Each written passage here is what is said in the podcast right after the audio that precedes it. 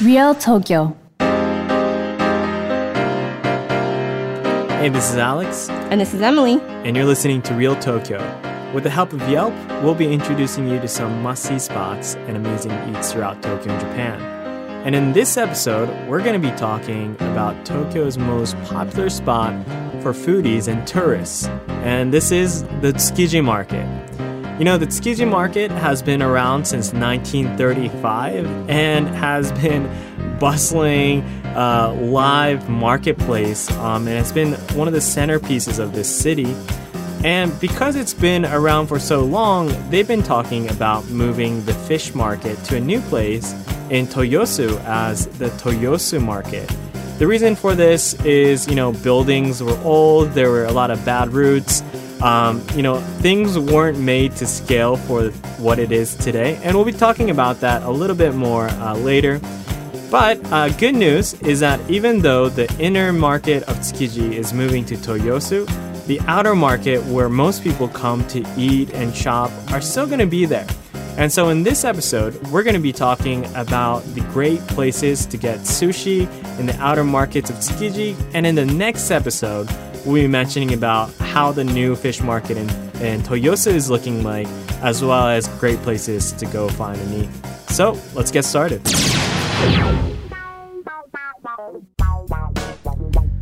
Hey guys, thanks for listening to Real Tokyo. Before moving on, I want to ask you to do two quick favors if you've enjoyed our podcast. The first one is to press subscribe on your podcast app, and you'll automatically get the most recent episodes from us about the best places to eat, see, and play. The second one is to leave a review. Every review helps us get better at telling the stories about the spots and places that you're interested in.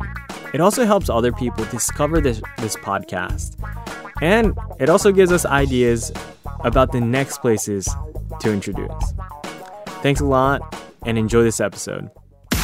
Real Tokyo So, as we mentioned earlier, Tsukiji's inner market area, Mm-hmm. this is where, you know, the professionals, the, uh, you know, the fish salesmen, the, The restaurant, restaurateurs, tour- yeah, yeah. and, uh, you know, the chefs go every morning to get the best pieces of maguro or any type of fish that the market has to offer. Mm-hmm. And this place is really impressive. It's the largest fish market in the world.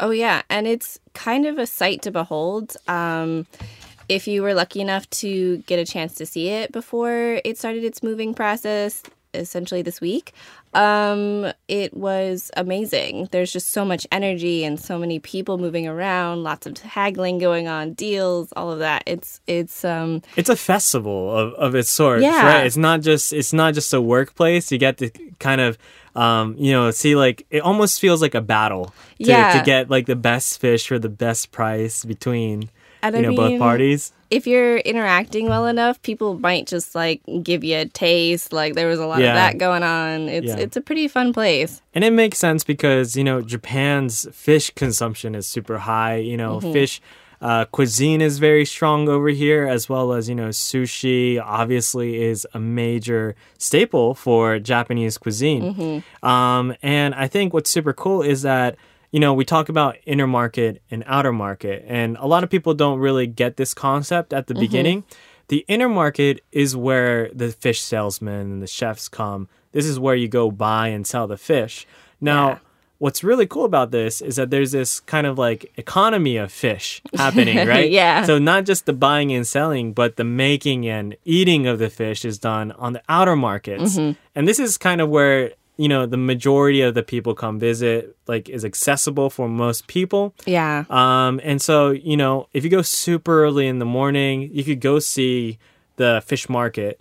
And, you know, after you go see that, or maybe you woke up a little too late, you can go find really, really great. And I would say maybe some of the best sushi places Oh, are in this Tsukiji outer market. It's kind of the birthplace of like actual commercialized sushi, and so you can kind of see it becoming its own culture or aspect of food culture here in Japan of like um besides those little stalls that it started out as and Mm-hmm. It's it's pretty fascinating to see the variety of different things that you can actually purchase. Mm-hmm. And you know, I actually like would love to do another episode about um, the outer markets about places, not just about sushi, because there's a lot of stuff to see here. Oh, yeah. Like, um, I know one of my favorite coffee shops is actually right in the Tsukiji outer markets. There's a lot of places for you know silverware, a lot of Japanese uh, hocho, uh, kitchen knives. Yes, yes. Um, you know, there's really great seafood, like Italian restaurants here as well. I went. I remember one time I went to Tsukiji, and um, my friend essentially took me and some other people to a tempura restaurant that he used to go Mm-hmm. to when he was a kid, Yeah, and it was delicious. yeah. So- And and so like Tsukiji outer market as well isn't just about sushi Mm-hmm. either. Um, but in this episode, we're going to be talking about mainly sushi places. Um, but also before that, Mm-hmm. uh, you know, so people ask why is the Tsukiji fish market going to move? Mm-hmm. And so I kind of looked into this, and it made a lot of sense to me. Um, you know, the Tsukiji fish market has been using the same buildings, same roads since 1935. Wow. Right? That's almost 100 years ago. The scale of the market is a lot bigger. Oh, yeah. You know. Mm-hmm. the transportation methods of delivering these fish and how people move is different. And if you've ever been to Tsukiji, um, there's these things called turrets Ah, right? Yes. Which which is like a super um like roughly made like car. Yeah. You know, with like these big tanks in the in the front. And this is what um, you know, this fish sales- salesman used to transport, you know, stock of fish and whatnot. Mm-hmm. And you see these cars like going in the middle. There's no separation of people and cars in the no, market. so you have to Yeah. you have to be pretty vigilant, or else Yeah, you, you yeah. may get run over. Yeah. So like you might be walking and like right behind you, right in front of you, these fish salesmen. There's no routes, so No. they're going to be driving driving these turrets, uh, you know, uh, through people, you know, on the side, in the middle, um, and it's just like this.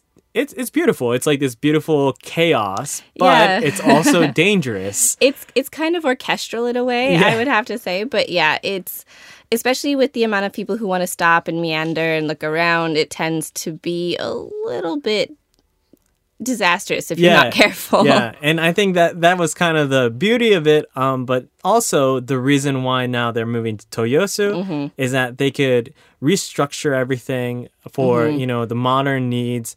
Um, there's a bigger location, so it matches the scale that the Tsukiji market wants to do. Mm-hmm. Um, you know, traffic is a little bit more organized, so you know, traffic between people who come to visit is going to be separate from these turrets that people, you know, the marketplace is going to be using. and toyosu is just more a- accessible for like actual vehicle transportation Yeah. let alone like Tsukiji's not it's Yeah. it's kind of in the middle of southeastern tokyo kind of Yeah, it's on the edge of you know um, that uh, you know Tokyo one, the Tokyo Yeah. Mm-hmm. Bay uh, between Chiba.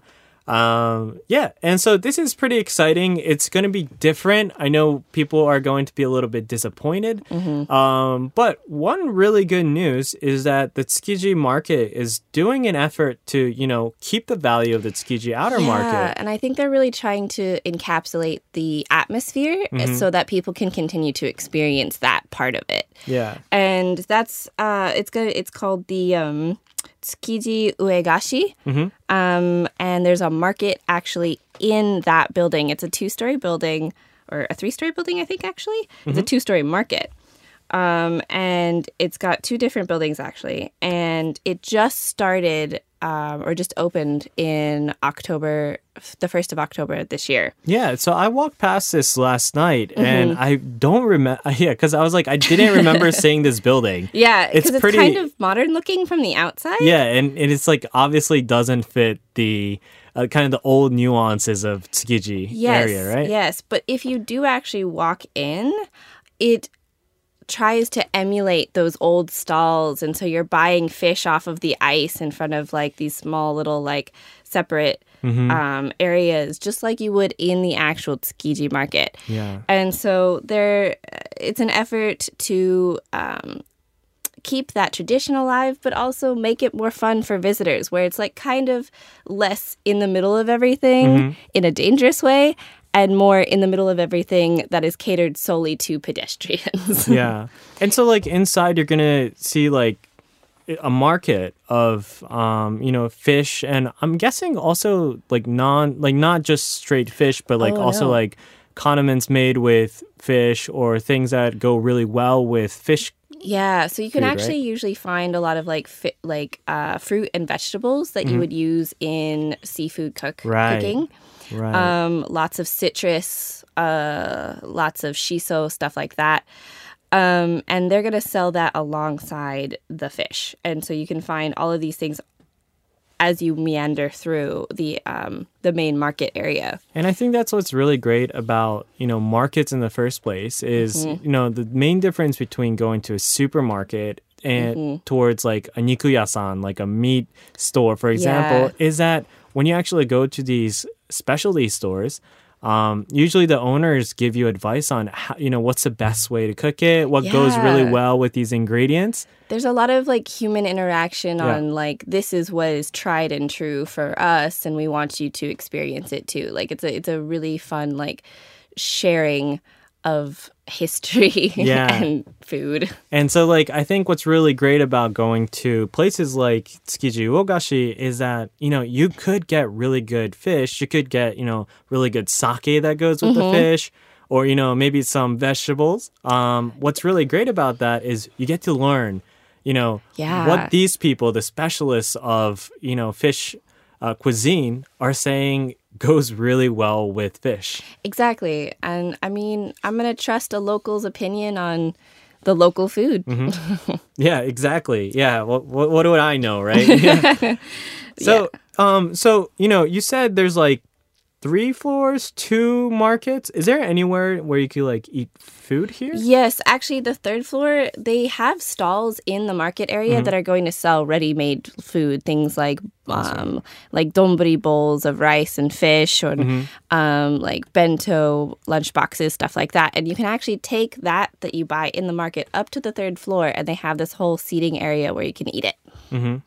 So it's uh, pretty convenient for uh, of a of a place, I think. Yeah, and I think you mentioned earlier that this is also a really great place to, um, like on the third floor, you could actually bring the stuff that you bought from the market. Mm-hmm. So, you know, you don't have to wait to go home to eat the stuff that you made, you bought, but you could actually, you know, take it upstairs, Yeah, you know, you can't taste it fresh. You can't cook your own food up there, but Yeah. if you're buying anything ready made, you can definitely chow down pretty quick. Yeah, awesome. So, yeah, I definitely recommend. And I think you also said this place serves ramen. Yeah, I mean, like any other shokudo, any other like cafeteria area, you're gonna have lots of different stores that'll offer anything you can possibly think of. Yeah. And the staples tend to be things like ramen, curry, tempura, soba, udon, that kind of thing. Mm-hmm. So, some good, particularly Japanese uh, cuisine Mm-hmm. for cheap.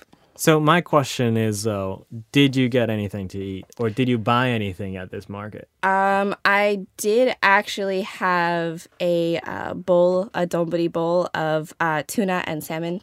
Oh, that sounds good. It was fantastic.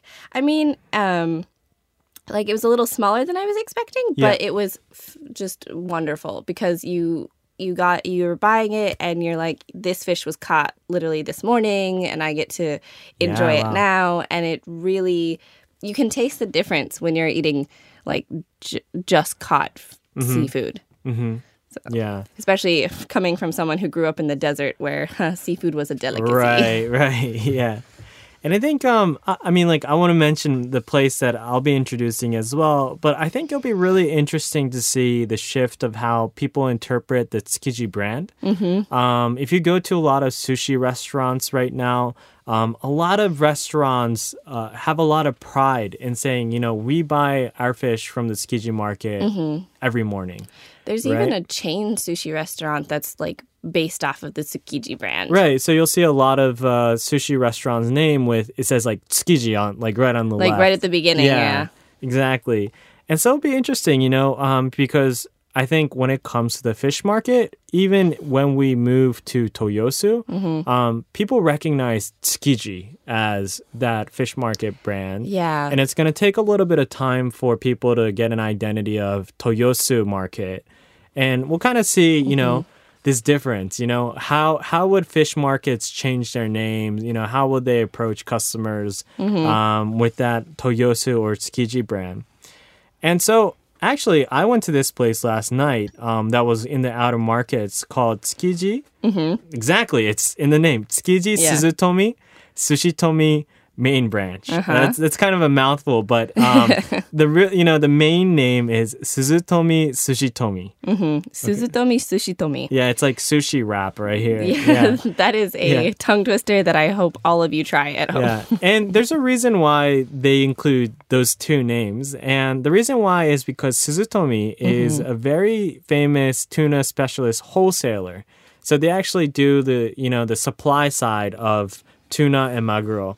And this restaurant is directly uh, connected to that. And the restaurant's name is Sushitomi. And so, um, you know, if you're going to be looking this up on Google or on Google Maps, I recommend looking up Sushitomi first. Yeah, because then otherwise you'll get the wholesaler. Yeah. Um, and they also have a lot of restaurants, um, including places like Ginza 6, um, in, I- I believe, Akasaka as well. Um, I'm going to have to uh, rewind on that part. But they al- also have stores around Tokyo. Um, so obviously, because they're um, operated by a, a tuna wholesaler, Oh, yes. um, they take a lot of pride in their tuna. And so, you know, what got me at the beginning is, well, I went there last night Mm-hmm. and I ordered an omakase. Uh-huh. Um, that's about 10 uh, nigiri pieces. Okay. And they don't, you know, make it, make all of it and give it to you. They give it to you as they make Ah, it. so like piece by piece. Pi- by piece by piece, exactly. And the very first sushi that they gave me was a chutoro, which is, you know, like mid-fat tuna, yeah. right? And so they go, you know, with the first thing They that start yeah, they start pretty, pretty strong. and um honestly, like depending on the sushi restaurant, they wait, Mm-hmm. you know. The maguro tends to be kind of like the highlight, so they tend to put it near the end. That's true, especially the uh, more fattier tunas where Yeah. they, they want you to like savor the oil and Yeah. all of that as you get farther down the line. Yeah, but they went, you know, head first with this before anything. Um, and it was, it was really amazing. Um, I've had a lot of uh, maguro, a lot of chutoro uh, living over here, um, but it was like ridiculously soft. Like I've never had chutoro that was. I've had chutoro that melts in your mouth, Uh-huh. you know, and that's great. But it melted in my mouth, and it always was also really, really soft. Oh, wow. And so, you know, I kind of had a moment with the first piece of sushi that they gave me. it was emotional. yeah, it was emotional, exactly. Um, you know, the rest of the 10 pieces uh, were really great as well. Um, if you guys are okay with uh, ikura, which is uh, a salmon roe. salmon roe, um, it was, that was really amazing. I also had the uni, which Mm. was really good. And I feel like uni tends to be decisive, but if Yeah. you're gonna if you're gonna try it, you Yeah. want to try it in some in a situation like Yeah. this with like a omakase menu at a fancy sushi restaurant. Yeah, don't ever get uni at a uh, you know conveyor belt like kaiten sushi. don't do it. Don't ever do it. Um, you know the reason why is because uh, well, first of all, the quality of uni is different based on the restaurant that you go to. Mm-hmm. Kaiten sushi tends to use cheaper ingredients.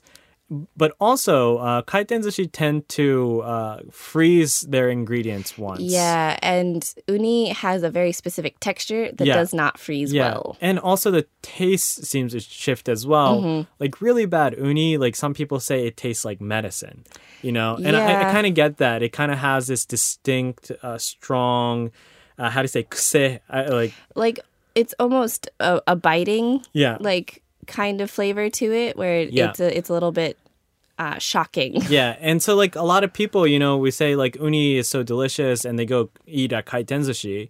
They get terrible uni, and they're like, I don't understand why this is so good. Well, it's because you had bad uni. Yeah. If you go to restaurants in Tsukiji or maybe Ginza, Mm-hmm. they're not gonna serve bad uni, Yeah. and it's almost like dessert. It's got this like really soft, It's almost like flan, custardy? custardy, Yeah. uh, texture uh, with this not like super sweet, but it's got this sweet.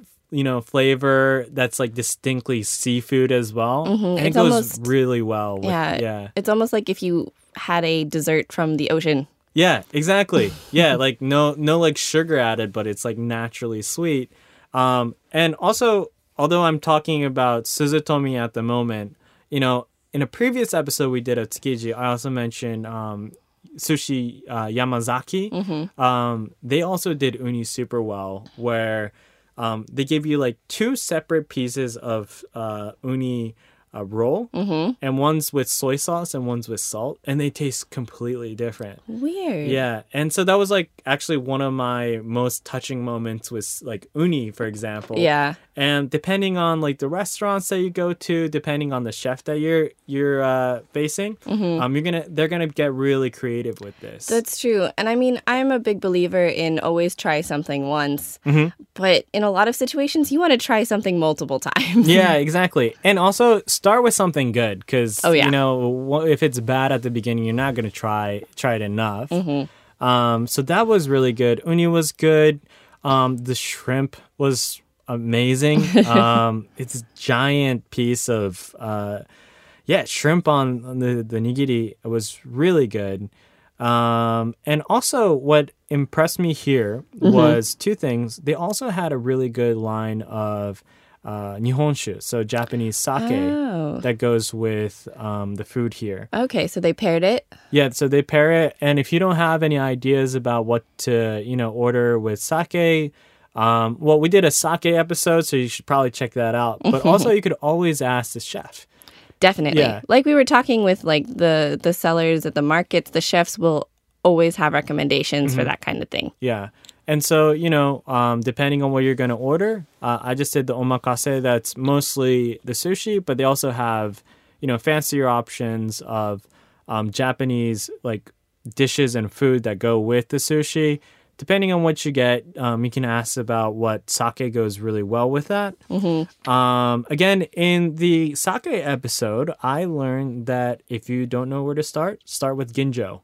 That's um, um, you know, top twenty, top ten percent of sake brands. So apparently, usually you won't go wrong with Ginjo. Okay. So, but more than that, I recommend asking the chef. Yeah, they're Yeah. gonna be the person who knows best, especially with um, the actual food that they are making. exactly. And uh, what's also great about this place is that um, although the sushi quality is really, really good, um, the price is really reasonable. And so what I heard is that this place is around, you know, maybe like a third of the cost of places in Ginza while maintaining that similar quality. Um, so the sushi omakase that I had, um, 10 pieces, you get um, you get a salad. The salad was good too. It was like avocado, salmon, and maguro Ooh, uh, nice. Yeah, really, really good. Um, you get some miso soup with it. Um, altogether is around four thousand yen. Mm-hmm. Um, so you know around forty U.S. dollars, um, which is really, really cheap for that quality of sushi. Yeah, I mean, even in Tokyo. Yeah, exactly. Um, it, yeah, it's it was really amazing. I would say um, it's a little bit hard to find. Um, it's kind of in like the back alleys of that outer market, and you'll find that be true for a lot of places. For a lot of these places are just going to be tucked away. exactly. Kind of, and I mean, it's almost like a secret between you and the restaurant to like enjoy the experience. Yeah, exactly. If you happen upon them. And it's also quite a small shop. Um, I believe there's like an inner like table seating area, but from what I saw was only the counter that could fit around 10 people. There might be more seats, but what I recommend is definitely calling ahead of time. Um, they do take reservations. Um, you know, you don't have to like reserve like way ahead of time. What I did yes last night was I had a little bit of time and I was like, "Hey, I heard you're open till like 11. Yeah. Um, I'm gonna go that direction. Are you guys still open?" And they're like, "What time are you gonna come?" Last order is like 10 p.m. and I was like, "I'll be there." And it's like, "Okay, cool. We're just gonna save a couple of spots for you guys." oh, so it's more like it's an informal reservation. Exactly. system. Yeah, yeah. Like they didn't take a number or anything. They were just like, okay, cool. Like just tell me your name and we'll leave, uh, you know, two seats for you guys. And they did, and it was super nice. Oh, that's So- great. Like that's the kind of like homey atmosphere that you're also Yeah. looking from these kinds of restaurants. And what's also great about this place is that they take credit cards, which might not be true for all places. Nice. Yeah, Yeah. especially in our nearly 100 year old outer market, you know? Yeah, exactly. Um, so yeah, uh, Suzu- Suzutomi was a really great spot for enjoying, you know, fresh, high quality maguro, uni, shrimp, um, you know, ikura, and all that for a really reasonable price. So I definitely recommend this place next time you come. I will say though, very being very honest, my favorite is still Yamazaki. okay. Um, just I guess maybe it was like the first experience I had, or if it was the uni or whatever. Um, but that is probably my first recommendation. Suzutomi is a very strong second. All right, I will take those because actually, I have been a little bit busy lately. So I had plans to go to a restaurant in the outer market in Tsukiji, but unfortunately, they fell through a little bit. So I am going to talk about a recommendation that I've been researching and uh, might skip over to after we're done here today. Um, and it's called the Itadori Annex or Betsukan. And it's kind of like what you said, where uh, it has um, a small counter area for about 10 seats on the first floor, but there is actually a seating area on the second that I think seats about 25, 26. Yeah, it looked pretty big on the website. Yeah, and so like I've gotten a few recommendations. I looked up on Yelp and honestly, it looks like this right up my alley, almost literally. It's kind of tucked away. It seems really um like focused on flavors and there's also a cool aspect of the betsukan even though it's more focused on sushi than uh, other itadori restaurants which there are quite a few of them uh, in Tokyo is that they have uh, what's called kaisendon. Right. And so kaisendon is like a seafood bowl. So it's it's a bowl of sushi rice um, that's topped with what's ever fresh in season and fantastic tasting that day. It's almost like this bowl of like sushi sashimi buffet. Essentially, right? yeah. Yeah. And your your chef is the one who gets to pick, and like they're usually. Um, it's arranged often by color or by texture, and then you've got like your ginger and your wasabi in the corner. And I love ordering either kaisendon or chirashi sushi, which is very similar, which Yeah. is, has a lot of different fish that are like um, chopped into small Yeah. bits and put on sushi rice. Yeah. Because uh, despite my long lasting love for tuna and tuna bowls or tekka donburi, Mm-hmm. um, I gotta, I want to taste everything. Yeah.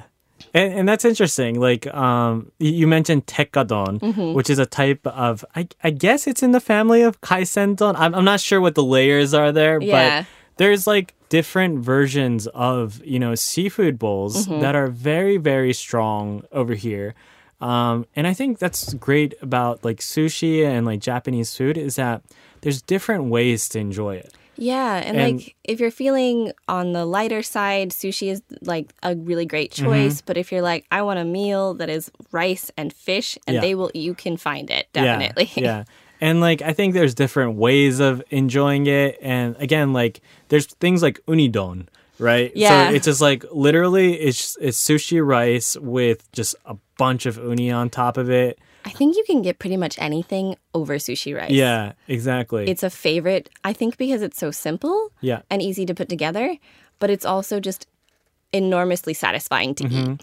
And I think kaisendon's really great because, like you mentioned, you get a taste of everything. So you get a little bit of salmon, you get a little bit of, you know, tamago or like egg. Yeah, yeah. There's Yeah. usually a fried, uh, like a fried piece of little a sweet omelet. Yeah. Um, there's usually prawns, things like um, octopus, Mm-hmm. um, which I'm actually a, re- a fan of here in Japan. Like I. I don't really like it in the states, mostly because it tends to um, be frozen and then gets a little too chewy. Yeah, yeah. But here in Japan, I have to recommend, please, please try the octopus. A really It's so soft good. octopus. Yeah, that's great. Now I want to eat, you know, takoyaki now. so we should probably finish this uh, this episode real soon, so I could go eat But good yeah, sushi. So me too. I'm so excited for this.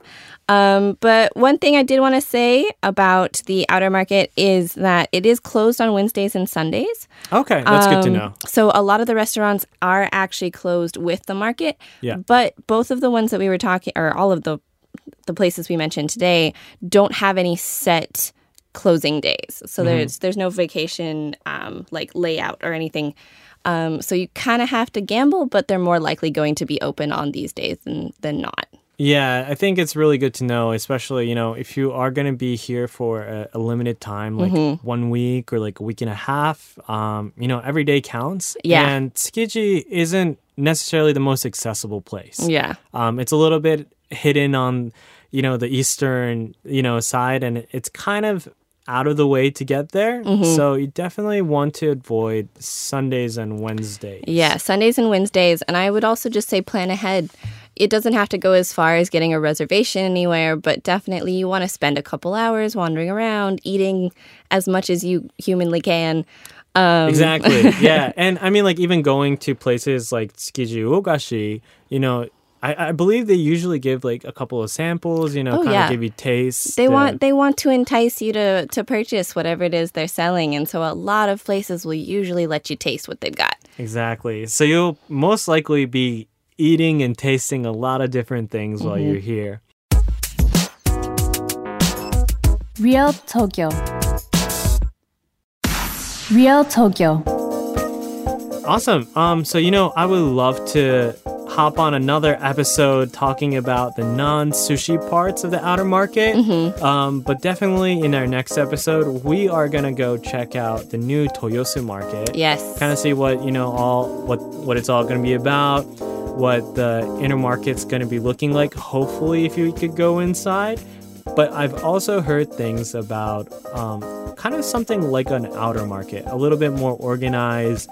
You know, a bunch of restaurants. to try to keep like the interest up from Yeah. like non-restaurateurs. Exactly, because what's the thing about Tsukiji is like again the inner market is mainly for professionals. Most Yeah. people can't go in, yeah. And so for most people, when they say Tsukiji, it's a dining experience or a shopping experience. That's very true. That's very true. And I mean, like, there's other places around the city where you can actually find a, a smaller fish market. Like, I live right next to one, and so sometimes, Oh, if really? I get, yeah, if I get up early enough, I can go get some cheap tuna. oh, that's awesome. Yeah, but um, so if, but I think Tsukiji has its own special like character to it after such a long time and such a um, identity that has been created over the years that um, it's worth exploring and still checking out. Yeah, definitely. And so, um, looking forward to going to check out these, um, introducing these places in the outer markets as well as the Toyosu market. So, that's it for this episode. Thanks so much for listening, guys. Thank you. We really appreciate your support. Again, uh, you know, subscribe on our uh, podcast if you're looking forward to the outer market episode for non-sushi places, or about our uh, deep look into the Toyosu market. We're waiting to hear from you. Um, you can message us your comments or questions at our Instagram account at Real Tokyo FM. I will say we did make a big uh, change for this Instagram account in the sense that um, it will be my Instagram account now. So if you've already followed uh, Real Tokyo FM on Instagram before, uh, please look up Real Tokyo FM again, and you'll find an Instagram account that says Alex Kubota um, slash Real Tokyo. So I'll be I'll be taking charge for the Instagram account. I'll be uh, posting a lot of photos of places that I'm visiting. Um, maybe a couple of Instagram stories of everyday life. Um, honestly, I see so many places. I visit so many restaurants during the week Yeah. that I can't really catch up with just this podcast. That's yeah, and I think that's a cool thing to just have as a as a almost as a primer to what we're doing here. Yeah.